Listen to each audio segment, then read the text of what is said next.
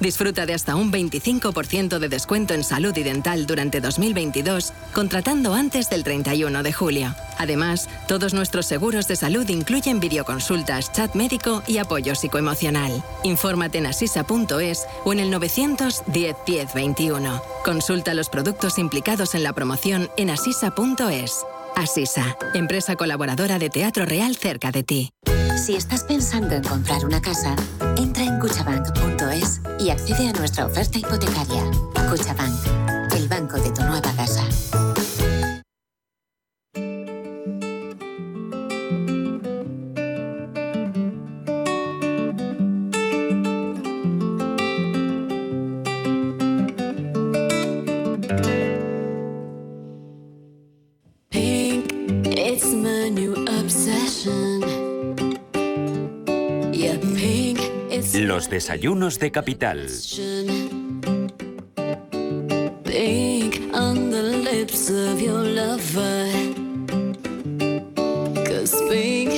Love you discover. Desayunos Capital, Elena. En esta mañana calurosa, ¿quién me traes? Mañana calurosa, con temperaturas al alza, pero nosotros aquí bien fresquitos en estos desayunos. ¿eh? Doble aire acondicionado Tú tomando agua y, y- y nosotros casi tomando café y nuestro invitado seguramente que también. Bueno, vamos a hablar en estos desayunos de, de los cambios, eh, cómo los cambios de la pandemia pues han acelerado ese entorno eh, laboral en las empresas. Y es que, por ejemplo, el teletrabajo o esos modelos híbridos pues son algunos de los ejemplos que han venido para quedarse. Y esta transformación pues ha provocado también un cambio de mentalidad dentro de las compañías eh, de liderazgo, de captación de talento. Esto supone un gran cambio eh, para lo que se está lo- todas las consultoras que están trabajando en recursos humanos y en estos desayunos, pues se acerca esta mañana precisamente una de estas grandes eh, consultoras de recursos humanos que es especialista en ese lado humano de las organizaciones, eh, se llama BTS, eh, tiene sede en Estocolmo y también cuenta con presencia en España. Y es un placer recibir en estos desayunos a Filius Andreu, consejero delegado adjunto de esta consultora. Filius, bienvenido, buenos días, ¿cómo estamos? ¿Qué tal? Muchas gracias. ¿Qué ¿no? tal todo? Encantado ¿Bien? de estar aquí. Igualmente de recibirte. ¿Tú eres más de café o, o más de té por la mañana? Yo soy de café y además hace poco hice un curso de barista en Madrid. ¿Ah, sí? Sí, porque me encanta tanto que he dicho, tengo que aprender a hacerlo bien. Eh, eh, eh, eh, ¿qué hemos aprendido? Hemos aprendido mucho de la pandemia eh, en la consultoría de recursos humanos eh, en los últimos dos años. Muchísimo, muchísimo. Y, y yo creo que, bueno, la parte de aprender de cómo gestionar gente, cómo liderar, cómo eh, organizar, yo creo que es una cosa que se hace continuamente, pero la pandemia lo que ha hecho es acelerar mucho e introducir también muchas nuevas maneras, ¿no? Eh, eh, ¿Cuál es el principal cambio ¿no? eh, que se ha producido en este entorno laboral? Todos sabemos que ha venido ese modelo de teletrabajo, han venido esos modelos híbridos, pero también yo creo que estamos a caballo ¿no? entre, entre muchas cosas. Efectivamente, Elena. Y yo creo que una cosa es, hablamos mucho del modelo híbrido, de, que es una forma nueva de trabajar, ¿no? Y esto es una manera, pero, pero yo creo que han cambiado muchas cosas en, en la vida de las empresas. Ha cambiado la manera de vender.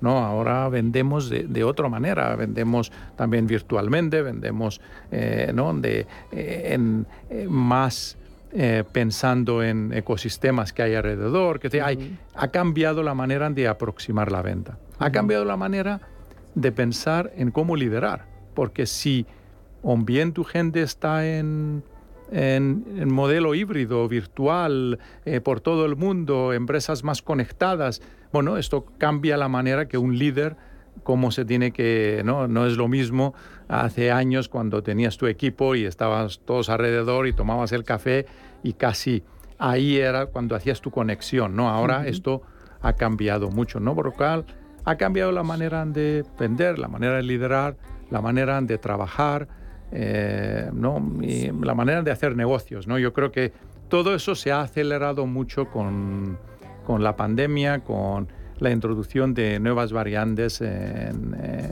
en- en nuestro día a día, ¿no? Eh, Filius, también eh, ha cambiado eh, quizá ¿no? la forma de ver esa consultoría de recursos humanos dentro de, de la compañía, una compañía como la vuestra, ha cambiado mucho. Sí, mira, mm, nosotros llevamos mm, desde el año 85 en el mercado eh, y desde el año 2001 cotizando en bolsa en Estocolmo. Y, y BTS eh, siempre tenía eh, la, la manera de trabajar con las empresas a alinear a su gente a la estrategia y ayudarles a ejecutar esas estrategias. Esto era siempre el propósito. ¿no? Lo que hemos visto en los últimos años es cada vez más empresas están viendo que eso es el camino. Antes, podía decir que hace años las grandes empresas, eh, especialmente más americanas, más, eh, ¿no? eran las que iban en ese camino y, y quizás cuando estábamos empezando en España, veíamos que en España eso, eh, la parte de recursos humanos, la parte de la gente era un factor secundario, ¿no? y, cada vez está eh, no subiendo más de importancia, porque todas las empresas están dando cuenta de que realmente la manera de diferenciarse en el mercado, la manera de ganar, la manera de poder sobrevivir casi, tiene que ver con la gente. Entonces, la gente no es un, un accesorio sí, porque donde... ahora, se ha situado ¿no? la persona en el, en el centro. Ese es uno de los fundamentales o de los cambios fundamentales que ha traído ¿no? la pandemia. ¿no? Se habla mucho más casi de personas de lo que se hablaba antes. Eh, antes existían, pero, pero no estaban puestas en el centro. Sí, si pensamos, es decir, la innovación viene por la gente. Sí. ¿no? Es, es, la gente la que va a crear la innovación. La eficiencia viene por la gente. Son la gente la que tiene que entender eh, la estrategia de la empresa y cómo eh, trabajar de maneras diferentes. ¿no? Uh, también yo, eh, el, eh, si cambian los modelos de negocio, será mi gente que tiene que empezar a, a moverse en uh -huh. otros caminos, ¿no? Utilizar canales diferentes de venta, utilizar maneras diferentes de llegar a los clientes, a los consumidores, ¿no? Por lo cual, todo va alrededor de la gente. Entonces, la, la cuestión importante es yo como empresa, ¿cómo invierto en esa parte donde va a ser la fundamental para mí para el futuro? Uh -huh. ¿Es un gasto para mí o es una inversión? Yo creo que las empresas que lo ven como esto es una inversión porque es lo que me va a ayudar, van por buen camino. Las empresas que lo ven, eso es un gasto, por lo cual lo que hay que hacer es minimizarlo ¿no? al uh -huh. máximo porque, bueno, a ver si puedo quitarlo, yo creo que no es el camino de hoy en día. eh, bueno, tú has estado, decías, eh, esta compañía tiene sede en, en Estocolmo, en, en, Suecia. Eh, ¿En España desde cuándo estáis? Eh? En España estamos desde en 2001. Sí. Eh, estamos ahora mismo, somos como unas ciento y pico personas, uh -huh. porque mm, en septiembre de 2021 además adquirimos una empresa eh, que estaba afincada en Barcelona, uh -huh. eh, que se llamaba NetMind, que estaba más eh, focalizada al mundo de transformación digital uh -huh. para grandes empresas. Entonces, con, si sumo los, lo que eran BTS anteriormente, más NetMind, eh, que se adquirió en septiembre, estaremos alrededor de las uh, ciento y pico personas en España uh -huh. y con una facturación de 10 millones de euros. Uh -huh. ¿Cómo es el mercado eh, español para la compañía? Bueno, el mercado español, eh, en el 2001, cuando entramos para la compañía, éramos los raros, ¿no? Porque éramos sí. los únicos que no hablábamos inglés. Ah. ¿no? La compañía ya empezó en Estocolmo, pero después estaba en, en, Estados Unidos, en Inglaterra, en Australia. Entonces sí. tenían todo mercado anglosajón, vamos uh -huh. a decir. Y cuando entró España en la ecuación, eh, era el primer mercado que pedía traducciones, pedía, oye, necesitamos gente local, no puedo usar un consultor de Estados Unidos, necesito yeah. alguien local y tal. Eh, obviamente ahora estamos en 34, con 34 oficinas en todo el mundo, ya esto ha cambiado, ¿no? Uh -huh. la, la, globalización, la internacionalización está ahí, ¿no? España se ha convertido en un hub muy importante, uh -huh. porque desde España eh, aunque se comenzó en España, después se abrieron las oficinas de Latinoamérica, uh -huh. que ahora tenemos cuatro. Eh, desde España también se adquirió empresas en Italia, por lo cual España se empezó a, a hacerse el hub de lo que es otros mercados dentro de BTS. Y ahora mismo eh, es un mercado donde no solo es importante por el, el, la facturación y los clientes y los proyectos que se hacen aquí, pero porque también desde aquí se dirigen muchas otras eh, partes eh, del mundo para BTS. Eh, ¿Cuáles son los retos? Siempre me gusta preguntar por el futuro, ¿no? llevar, estar, hablar del pasado, del presente y también del futuro. ¿Cuáles son los retos para una consultoría de recursos humanos especializada precisamente en capital humano, en necesidad humano de las organizaciones? ¿Cuál es el reto de BTS para los próximos años? Bueno, el, nosotros estamos, nos vemos ahí con, uh, eh, a pesar de, de, lo que se está en este momento moviendo con inflación, con, con la guerra, sí, esos datos que, eh, está de alguna manera eh, hmm. entrando en no impactar algo la economía. Pero lo que estamos viendo es que las empresas cada vez más están invirtiendo en donde estamos, ¿no? Cada vez más requieren partners como nosotros que les pueden ayudar en su transformación, en su transformación, como hemos dicho, de, de, todos los aspectos. También muchas multinacionales están buscando partners como nosotros que les puedes apoyar no solo en un país, sino en un multipaís, en una estrategia multipaís. ¿no? Por lo cual, hablando de retos, yo creo que eh, el reto principal de una empresa como nosotros es tener siempre excelentes personas. Es donde encontramos las personas brillantes, ¿no? y contratarlas, eh, retenerlas y, desarrollarlas en el camino. ¿no? esto es eh, nuestro foco y es un reto, pero no, no porque no lo hacemos, sino porque siempre está ahí. Fíjate que hemos eh, discutido mucho aquí sobre el, talento. Hay veces que decimos que tenemos mucho talento en España, que hemos dejado marchar muchas veces, ¿no? Y que hay que retener. ¿Cómo se retiene ese talento, Filios? Bueno, esto ha cambiado mucho, Elena, porque yo creo que antes la retención era más de, bueno, estoy pagando adecuadamente, hmm. estoy ofreciendo, bueno, un, un trabajo que, eh, que, bueno, que por lo menos me garantiza ciertos años y tal. Ahora esto ya no vale para nada. No. La gente no...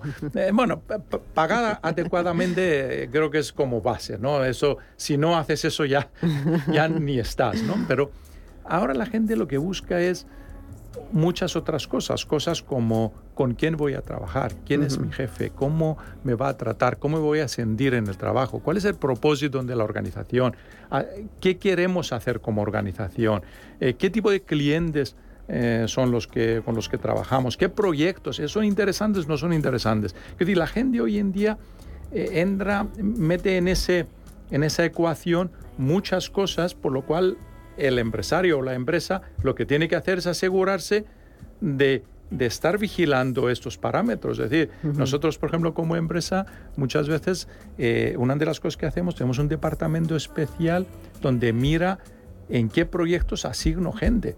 No solo basado en quién está disponible o cuál es su nivel de expertise, pero también qué quiere hacer esa persona. Eso le motivaría.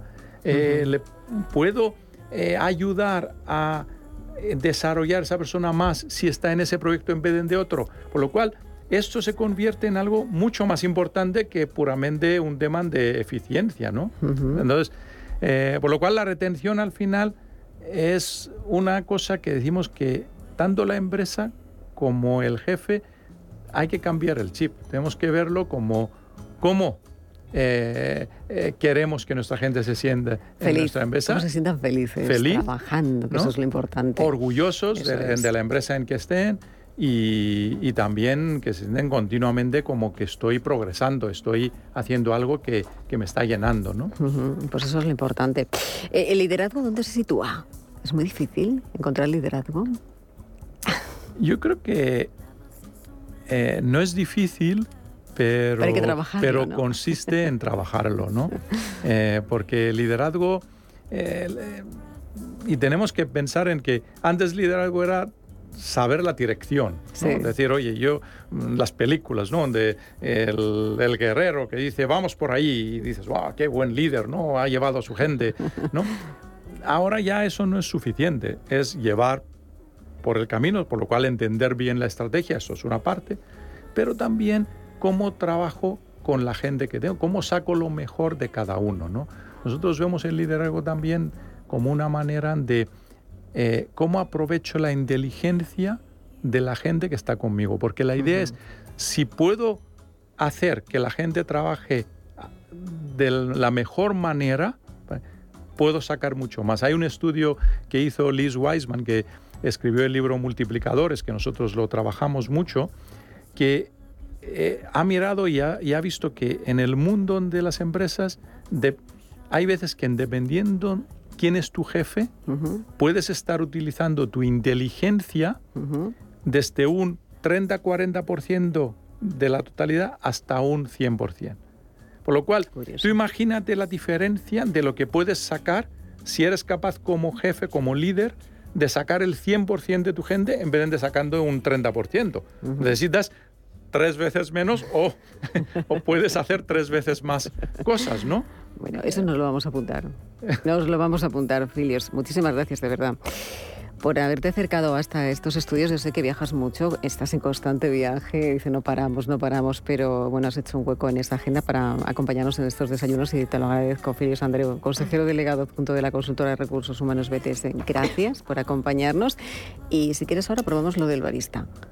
Muy bien, vamos. ese café de barista. Y, os demuestro que también es parte.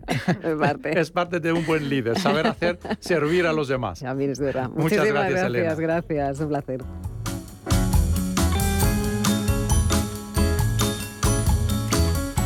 Capital Intereconomía. Tú importas. Tú cuentas. Tal día como hoy, un 5 de julio, desde el 6 hasta el 25 de julio de 1937 se libró la batalla de Brunete, uno de los enfrentamientos más sangrientos de la Guerra Civil Española, una batalla que dejó alrededor de 40.000 bajas, una ofensiva que fue lanzada por el Ejército Popular de la República y tenía como objetivo disminuir la presión ejercida por las fuerzas sublevadas del bando franquista sobre la capital. Un 6 de julio, pero de 1885, Luis Pasteur probó por primera vez su, con éxito su vacuna contra la rabia en humanos al inocularla a un niño mordido por un perro rabioso. El tratamiento tuvo un éxito absoluto y el niño se recuperó de las heridas y nunca desarrolló la rabia. Nadal consiguió en 2008 el, el primero de sus títulos de Wimbledon al vencer a Federer Nadal se convirtió en el primer español en levantar la Copa Dorada del Center Court desde la victoria de Manolo Santana en 1966. Para muchos, aquel partido fue uno de los mejores de todos los tiempos.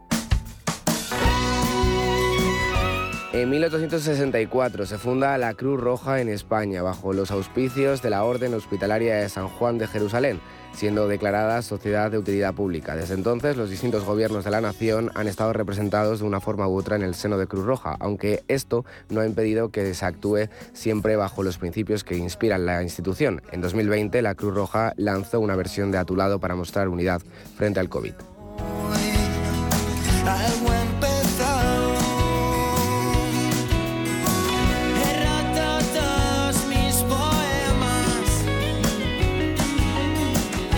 Vive un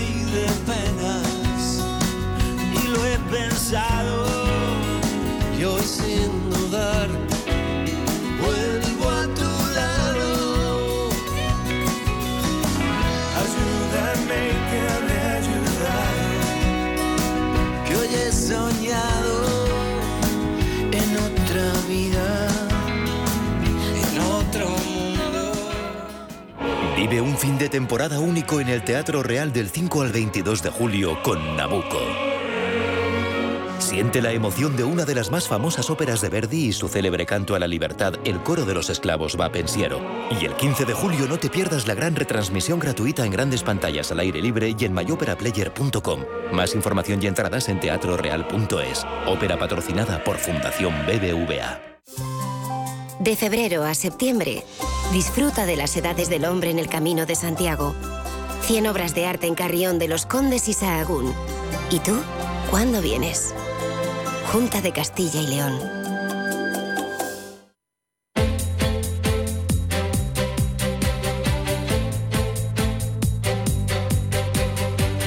El Foro Fiscal.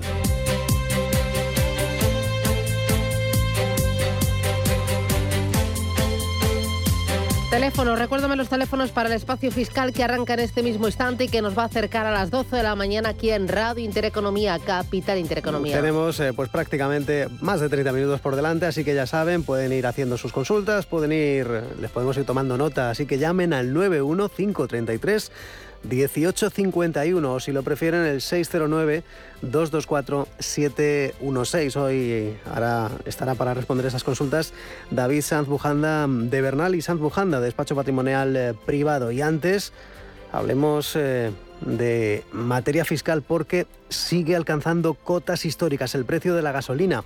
Antes de la guerra de Ucrania el litro ya estaba caro, pero el conflicto lo ha empeorado y amenaza una crisis de suministro.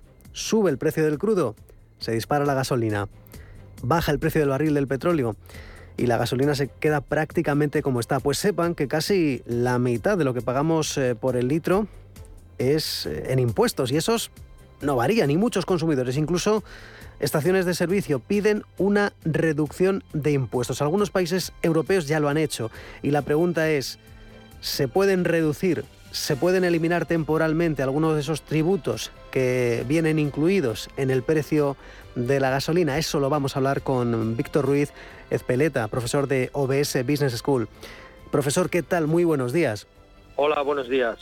¿Puede ser que estemos pagando más de un euro en impuestos por cada litro de gasolina? Sí, efectivamente, los porcentajes de impuestos sobre el precio total, sobre el litro, que, sobre lo que pagamos de cada litro de las gasolineras, está aproximadamente en el 50%. Es decir, que ahora que la gasolina está a más de dos euros el litro, pagamos más de un euro por litro en impuestos. Claro, eh, estamos hablando de, vamos a eh, recapitular, impuestos sobre hidrocarburos, eh, el IVA, no sé si también está el precio final, los costes de distribución y almacenamiento, que, eso también es, es un pico. Y la cuestión es, es la pregunta del millón. ¿De estos impuestos habría alguno asumible para que lo suprimiera el gobierno, al menos temporalmente?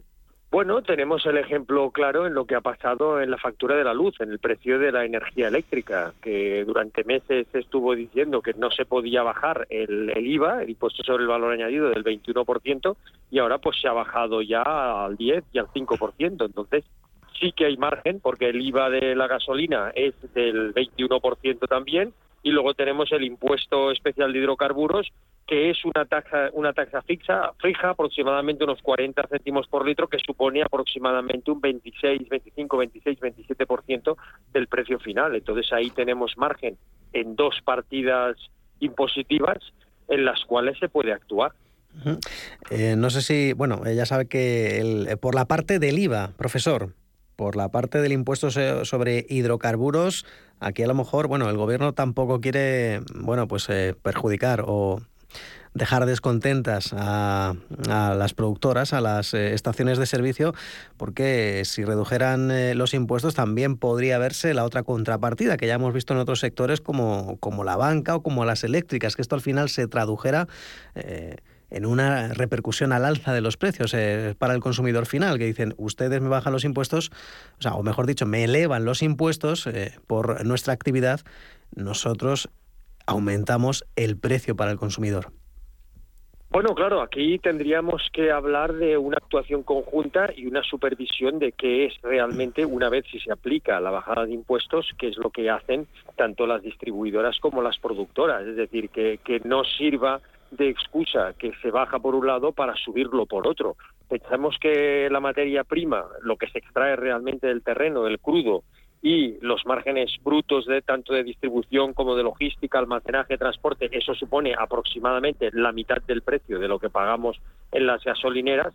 Entonces, si actuamos sobre la otra mitad, que no sea para, para empeorar esta parte de más o menos fija, que bueno, está subiendo obviamente por la ley de la oferta y la demanda, como todos conocemos, del conflicto de, de Ucrania y otros varios, pues que no se vea afectado para que realmente el consumidor, consumidora final, sí que note ese ahorro de precio. Claro, eh, el gobierno español, eh, bueno, tardó en reaccionar en cierta medida, porque bueno, pues en Francia ya se hacían hace bastantes meses ayudas de, 15 céntimos eh, al litro, en Japón también había un bono de 25 yenes, y aquí en España, pues ya saben, la bonificación de 20 céntimos que se ha quedado obsoleta. No sé si cabría introducir algún tipo de, de incentivo o de subvenciones por parte del Ejecutivo. Sí, bueno, lamentablemente la ayuda de los 20 céntimos, que es una buena noticia porque ayuda a rebajar el precio final de la gasolina, si no sería pues más alta. Lo que pasa es que como ha subido más, pues no notamos el efecto respecto a cuando no estaba la ayuda.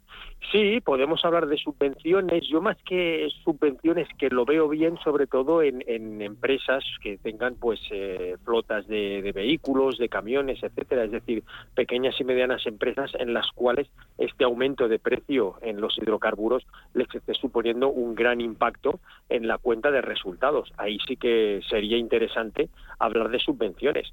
Como hemos comentado que también hay margen vía impuestos de la misma manera que ha habido en el impuesto en, el, en el recibo de la electricidad, en el recibo de la luz, pues ahí también hay un, tramo para poder bajar y hacer más soportable la factura o, lo que pagamos en las gasolineras actualmente. Que no olvidemos que si se supone, si, si realmente se produce una rebaja en el IVA o en el impuesto especial de hidrocarburos, igual que ha pasado con el precio de la luz, pues esto es un dinero que deja de recaudar eh, el erario público, es decir, que de algún sitio se tendrá que sacar para seguir financiando otras partidas. Es que esto al final, eh, profesor, eh, también produjo cierta competitividad entre las gasolineras, porque algunas incluso han aplicado un descuento superior a los 20 céntimos, pero claro, al final de lo que se puede deducir por esta respuesta, Víctor, es que esta, esta tarifa plana o esta bonificación de 20 céntimos para todos los públicos, eh, pues al final acaba beneficiando, pues eh, bueno, no digamos a, los más ricos, pero quizá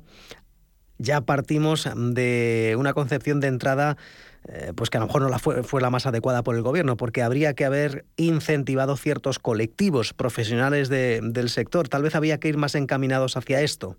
Claro, yo soy más partidario de ayudar más a, quien más está sufriendo esta, este impacto, por decirlo de alguna manera. Entonces, siempre va a haber injusticias, hagamos la medida que hagamos y va a haber casos particulares o incluso picaresca, como siempre se da en todos los ámbitos, pero por regla general, si intentamos ayudar a las empresas están sufriendo en mayor medida este impacto en la gasolina porque tienen un, consumo de gasolina mucho mayor que lo que pueda tener un particular, pues siempre se verán más beneficiadas que gente o empresas que quizás eh, no lo necesiten tanto.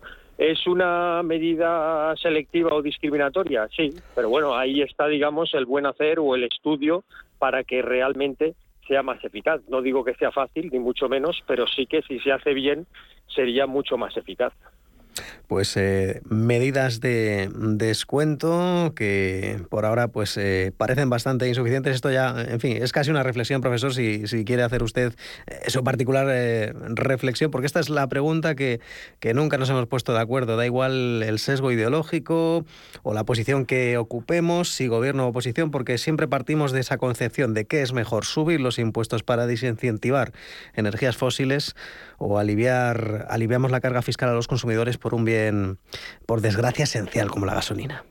Sí, bueno, realmente aquí hay varias varias posturas y dejando un poco de lado pues posiciones eh, muy políticas, por decirlo de alguna manera, en épocas normales, ¿no? Vamos a decir más de más estabilidad. Sí que yo veo bien eh, apostar por un, una desincentivación poco a poco de los combustibles fósiles y que se se penalice o se grave a aquellos que contaminan más, como hacen en muchos países, los países nórdicos, por ejemplo. Pero claro, en épocas en las que estamos de mucha crisis, de mucha inestabilidad o de mucha tensión, pues eh, estas medidas tendremos que aparcarlas, entre comillas, durante unos meses, hasta que luego todo vuelva a la normalidad. Incluso en otros países se está planteando, por el conflicto de Rusia y Ucrania, pues seguir contando con la energía nuclear, la energía vía pues, eh, por carbón, que obviamente no es lo mejor para el medio ambiente, pero es lo que les va a servir para seguir saliendo adelante. En el tema de la gasolina, pues tendremos que buscar soluciones de este tipo, seguir ayudando a los, las empresas que más lo necesiten para poder salir adelante, porque no olvidemos que si esas empresas desaparecen, pues se llevarán consigo muchos puestos de trabajo. Como ha ocurrido con eh, las facturas eh, eléctricas, el consumo energético que tienen eh, muchas fábricas, en fin, vamos a dejar de ponerle ya mal cuerpo a los consumidores. Víctor Ruiz Ezpeleta, profesor de OBS Business School, un placer. Un saludo, gracias. El placer es mío, muchas gracias.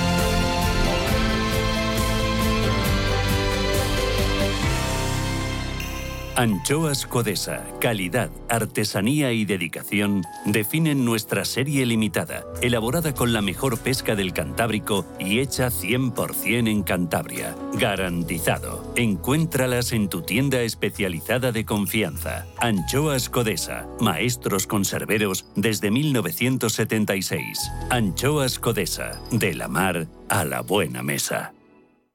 Viajes, destinos, cultura, gastronomía hacen diferente a cada viajero. Recorre el mundo cada semana con nuestro programa de viajes Clase Business. Descubre los mejores destinos de lujo y experiencias exclusivas de una manera diferente. Cada sábado de 12 a 1 del mediodía, escucha Clase Business con Elena Fraile en Radio Intereconomía.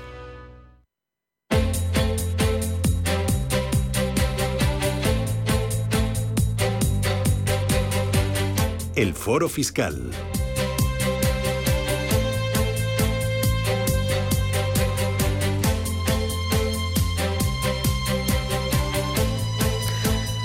Once y 36 minutos, casi 37. 91533 1851 609 224 716. Abrimos las líneas eh, para que participen bien de forma directa a este teléfono fijo. Ya les decimos 91533 1851 533 1851 o si lo prefieren nos pueden enviar un mensaje, un WhatsApp a este teléfono 609-224-716. También pueden enviarnos un audio que les responderá David San Bujanda de Bernal y San Bujanda, despacho patrimonial privado. ¿Qué tal David? Muy buenos días. Buenos días, ¿qué tal estás?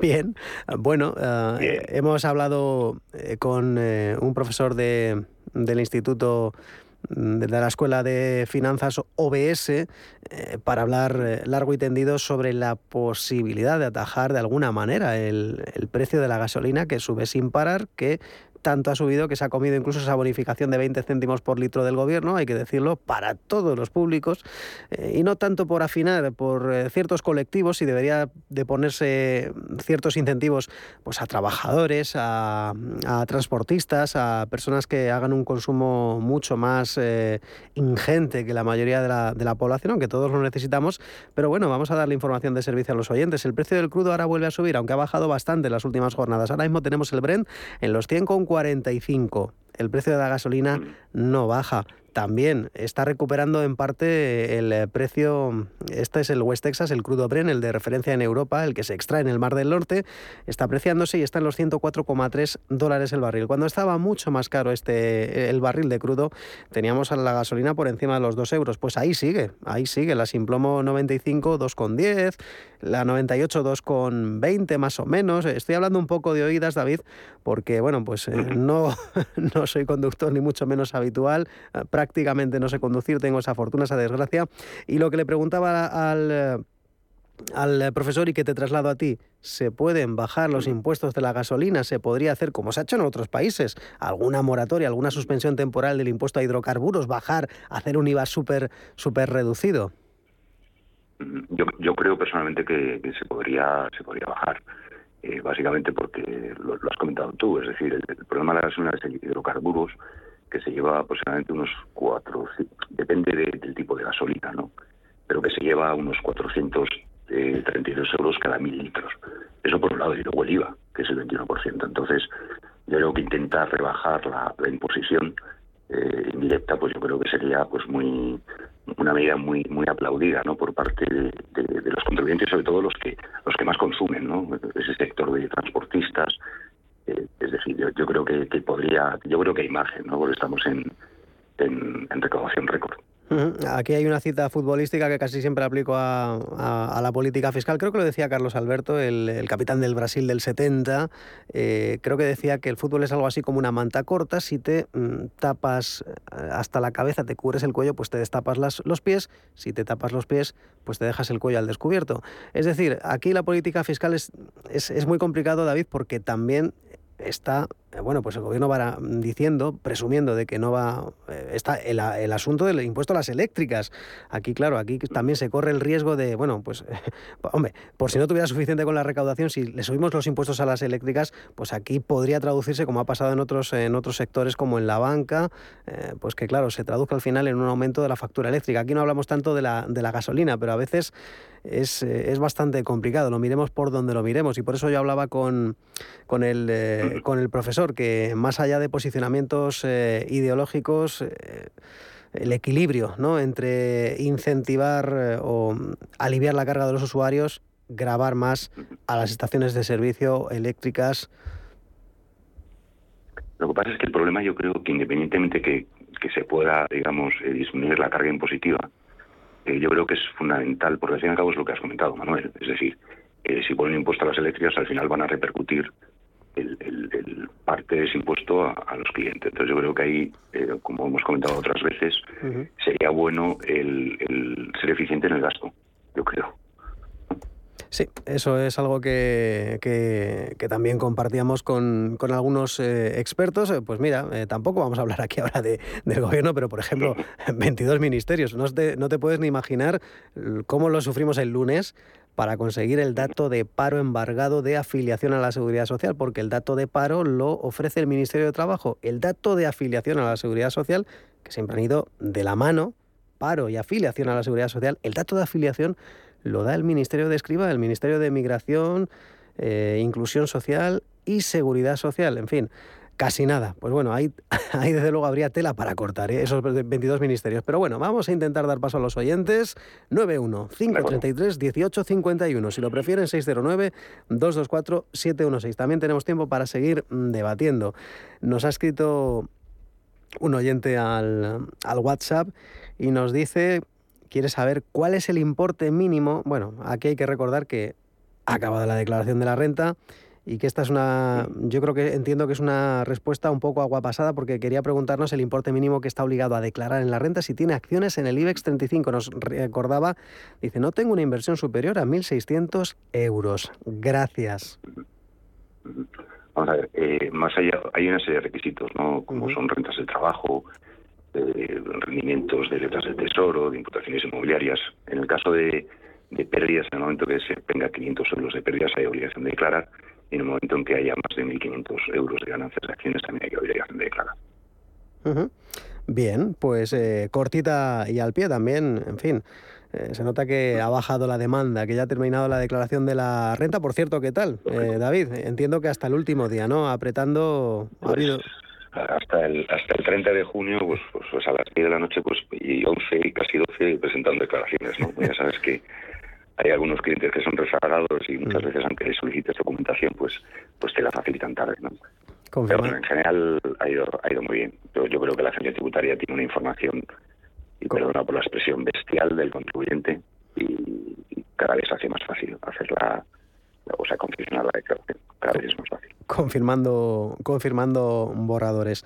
Venga pues tenemos aquí una, una consulta que nos llega también al, al correo a capital.intereconomía.com. Buenos días, por favor, quisiera consultarle si es obligatorio, nos decía, presentar el modelo 720 Hacienda cuando se tienen más de 50.000 euros en fondos de inversión con ISIN de Luxemburgo, pero comprados a través de un banco español. Nos dice que, bueno, que como hay tanta información en Internet, pues no le queda claro. Y gracias por los consejos. Es Manolo Martín de Barcelona. Fenomenal. Vamos a ver, si es un, una instrucción de inversión colectiva con, eh, con código ISIN de Luxemburgo, pero la distribuidora es España, ¿de acuerdo? es decir, no se trata, el distribuidor es un banco español, no hay obligación de declarar diferente. Otra cosa es que ese, ese código ISIN estuviera, ese, eh, fuera otro, un distribuidor de una entidad financiera que estuviera, por ejemplo, fuera del, ámbito espacial de España. Bien, pues eh, por cierto, ah, ya que hemos hablado de Luxemburgo, quería comentar un tema que, salió la semana pasada, pues un nuevo varapalo a la, de la justicia europea a España, en este caso a la Hacienda Pública, por obstruir compensaciones patrimoniales a los eh, contribuyentes, por, por situarles, estamos hablando de normativas eh, que redactó el anterior gobierno, en este caso eh, el ministro Montoro, en el cual, pues cuando, bueno, pues había alguna diferencia con Hacienda, pues eh, podríamos decir que la agencia tributaria pues daba una serie de condicionantes, de disposiciones para que al final pues el Estado siempre acabara ganando y tuvieran que abonar los ciudadanos, las empresas afectadas, pues unos impuestos que el Tribunal Superior de Justicia de la Unión Europea ha considerado ilícitos, cantidades ingentes de, de dinero. Hablamos de, pues eso, procesos de reclamación patrimonial. Eh, ¿Cuál es tu posición respecto a esto? A ver, ha habido, eh, con carácter previo, hubo una sentencia del Tribunal Superior de Justicia de la Unión Europea que anulaba el régimen sancionador del 720. Eh, ha habido una nueva sentencia eh, que, que tiene, digamos, que trata dos temas. Uno es en relación con esa responsabilidad patrimonial del 720, es decir, que el- la Administración española ponía todo tipo de trabas para devolver eh, a los contribuyentes eh, ese, esa ese sanción abonada a la agencia tributaria. Eso por un lado, es decir, mm, lo que venía diciendo la, la Administración Tributaria, que oye, si no ha recurrido en el plazo de un mes desde el régimen sancionador, pues no tienes derecho, ¿no? Bueno, pues eso lo ha tumbado el, el Tribunal Superior de Justicia de la Unión Europea, por un lado, y, lógicamente, bueno, pues tendrán que abonarle lo que son los el- la sanción abonada más los intereses reales correspondientes. Y luego, eh, por otro lado, también en relación con los no residentes eh, eh, que han presentado un, impuesto de sucesiones y, donaciones aquí en España, y que en ese sentido el Tribunal Superior de Justicia de la Unión Europea viene a decir que los no residentes también tienen derecho a las bonificaciones en relación con las diferentes comunidades autónomas que tenemos aquí en España. Y entonces, bueno, pues se, inicia de nuevo un procedimiento de, de- de devolución de ingresos indebidos, que yo llamo. Es decir, si has abonado de más, bueno, pues te tienen que, eh, la agencia tributaria te tiene que abonar ese importe abonado de más, más los intereses legales eh, correspondientes. Es que hablamos eh, de tributos, eh, céntimo sanitario, impuestos sobre las ventas minoristas de determinados hidrocarburos, eh, impuestos sobre sucesiones y donaciones, en fin, al final eh, lo que abre la puerta a estas sentencias a indemnizaciones de mm, pagos que se abonaron a Hacienda hace más de cinco años. Es decir, esto podría ser, en fin, unas indemnizaciones eh, por parte del Estado millonarias. Ya veremos a ver, a ver, eh, María Jesús Montero, a ver cómo cuadra las cuentas, porque, en fin, algo bueno tenía que tener esta crisis para el Ejecutivo, ¿no? En materia de recaudación. Vamos a seguir avanzando, son las 11 y 48 minutos, todavía pueden hacer sus consultas, claro que sí, 91533-1851 para participar de forma directa. Les hablamos aquí in situ, les atendemos en directo, o si lo prefieren, teléfono de WhatsApp 609 224 716. Hay muchas eh, preguntas relacionadas con, eh, con acciones, eh, David. He vendido acciones de BBVA en 2021. Una disminución patrimonial. Dice, en la información fiscal que me facilita BBVA, solo aparecen las operaciones realizadas en el año 2021. Dice, son una devolución de prima de emisión y la venta de dichas acciones. Las compras se efectuaron entre 1999 y 2010. Y ahora la cuestión es, de cara a justificar la pérdida patrimonial ante Hacienda, ¿necesitaría que el banco me facilitase esa información? Dice que tiene las fechas de adquisición y los importes, pero carece de soporte documental. Un saludo de Ángel. Eh, lo que tiene que hacer eh, el oyente es lo que dice, es decir, ir en este caso a, una, a la oficina donde trabaja el VA y que le faciliten los, los precios de compra eh, para, para calcular lo que es la, la disminución patrimonial que ha tenido. Eh, es así, o sea, necesitas, eh, es lo que otras veces en algún que otro programa hemos comentado, que la agencia tributaria o la información que facilitan si no se ha hecho en operaciones en el mismo ejercicio, simplemente está eh, facilitando la información en relación con la transmisión, pero no así la diferencia o la, la pérdida real efectiva realizada con precio de compra menos menos eh, precio de transmisión, ¿no? Pero tiene que ir, tiene que tener soporte documental. Bien, y bueno, pues en este caso, en fin, va a tener que, que pelear con el banco y, y, en fin, y, y buena suerte para Ángel. Por cierto, eh, vamos a decirlo, ha acabado la campaña hace exactamente, pues casi una semana, el jueves vence ya una, una semana, el día 30. Estamos fuera de plazo, pero vamos a decirlo, que tampoco se ponga nervioso alguien si no confirmó el borrador, si al final no pasó por el despacho, si todavía podríamos, digamos, hacer alguna rectificación fuera de plazo Hacienda. A ver, el, más que rectificación ya en este caso... Aunque nos eh, incluya una multa. una- claro, sería una complementaria en el caso de que Eso se nos haya olvidado algún, alguna renta, ¿vale? Con una sanción de un 5%, ¿vale? Por la diferencia. Otra cosa es que se nos haya olvidado una deducción o se nos haya olvidado, eh, eh, no sé, una aportación a planes de pensiones, es decir, que realmente el, contribuyente tenga derecho a, esa devolución. Ahí tendría que presentar una solicitud de devolución de ingresos indebidos, ¿de acuerdo? Pasado este plazo, ya la, la fecha termina el 30 de junio, y eh, una vez que mm, emita una, una resolución a favor la agencia tributaria, también tiene derecho a los intereses legales. Ujú. Bien, pues eh, 609-224-716, si lo prefieren 91533-1851. Se nota que ha acabado la campaña de la declaración de la renta, que nuestros oyentes están un poco tímidos, pero nos siguen eh, llegando consultas eh, de algunos eh, oyentes. Heredé una casa por un valor catastral de 125.000 euros y nos dice que la ha vendido por 100.000. Esa minusvalía, dice, ¿me la puedo deducir con plusvalías en fondos de fondos de inversión? Muchas gracias. David. Eh, sí, lo único, eh, más que valor catastral, yo creo, el, el- en el caso de una, sucesión, es una forma de adquirir la propiedad. ¿De acuerdo? Entonces, el valor de compra eh, es el valor que se consigne en la escritura pública de adjudicación de bien. Es decir, si, si esta persona, ese valor que aparece en esa escritura pública es de 100.000 euros, ¿de acuerdo? Primero tendría que adicionar todos los impuestos que ha pagado, incluido el impuesto de sucesión, ese es el valor de compra, y el valor de transmisión, pues eh, son los 125.000, ¿de acuerdo? Eh, y también tendría que descontar si ha pagado en este caso el impuesto municipal de plusvalía. En el caso de que haya una pérdida, pues evidentemente, eh, primero tendríamos que ver, no sé, no sé si recuerdo si lo ha hecho en el 21 o en el 22, ¿de acuerdo? Pero efectivamente, eh, en el ejercicio en que haya tenido lugar la, la- la pérdida, consecuencia de la venta de este inmueble, es compensable con eh, ganancias derivadas de fondos de inversión, de acciones, etcétera. Muy bien. Pues eh, David Chand Bujanda, socio en Bernal y Bujanda, despacho patrimonial privado. Gracias por la ayuda, por los consejos y por la formación en impuestos. Cuídate, un abrazo, feliz día. Gracias. Adiós. Un abrazo, Susana. Hasta luego.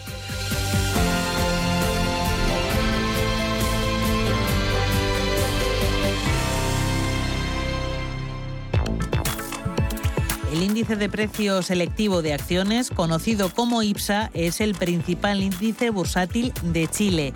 Lo elabora la Bolsa de Comercio de Santiago y se corresponde con un indicador de rentabilidad de las 30 acciones con mayor presencia bursátil. La lista se revisa anualmente.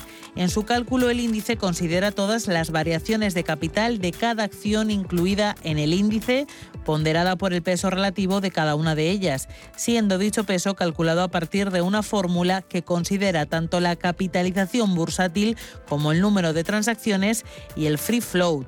El IPSA es calculado desde el año 1977, estando en un primer momento hasta el 80 separado en dos índices, uno de acciones con alta presencia mayor al 75% y aquellas de baja presencia entre el 30% y el 75%. Hasta el año 2002 el IPSA se calculaba utilizando como base 100 el nivel del índice a principios de cada año, siendo modificadas las empresas que lo componían de manera trimestral.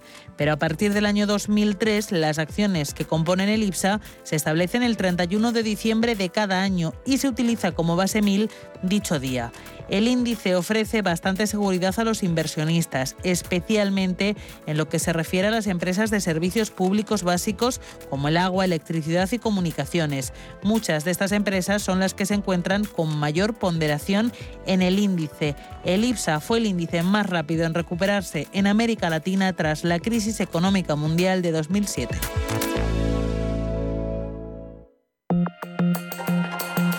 La dirección de Radio Intereconomía no se responsabiliza ni comparte necesariamente las opiniones y consejos de sus colaboradores o las realizadas por terceros ajenos a este programa.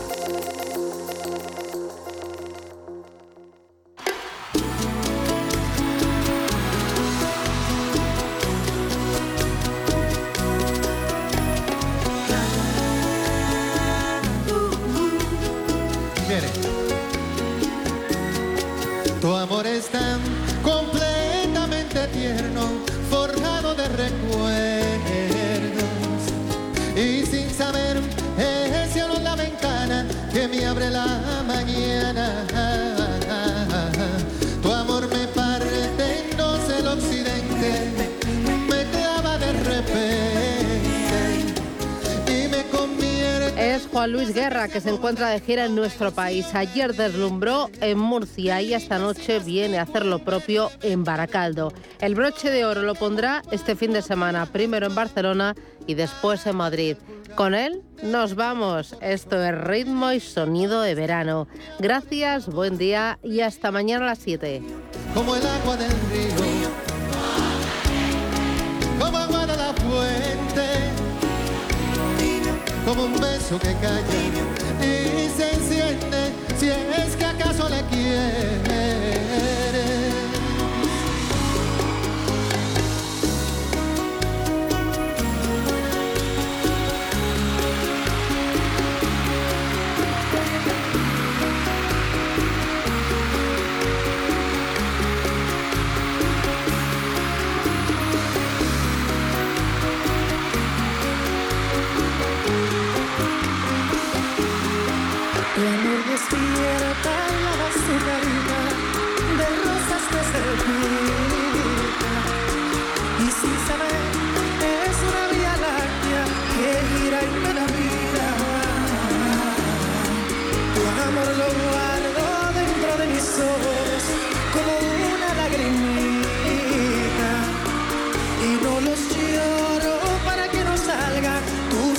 besos de mi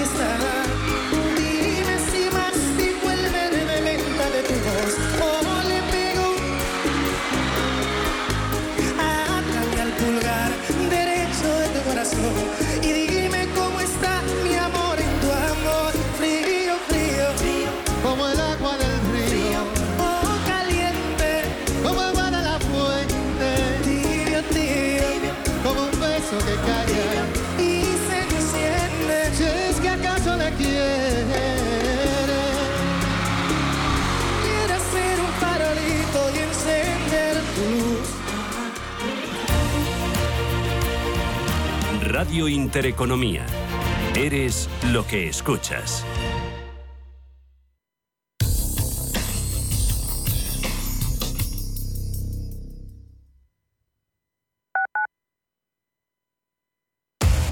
Somos aquello que siempre quisiste ser.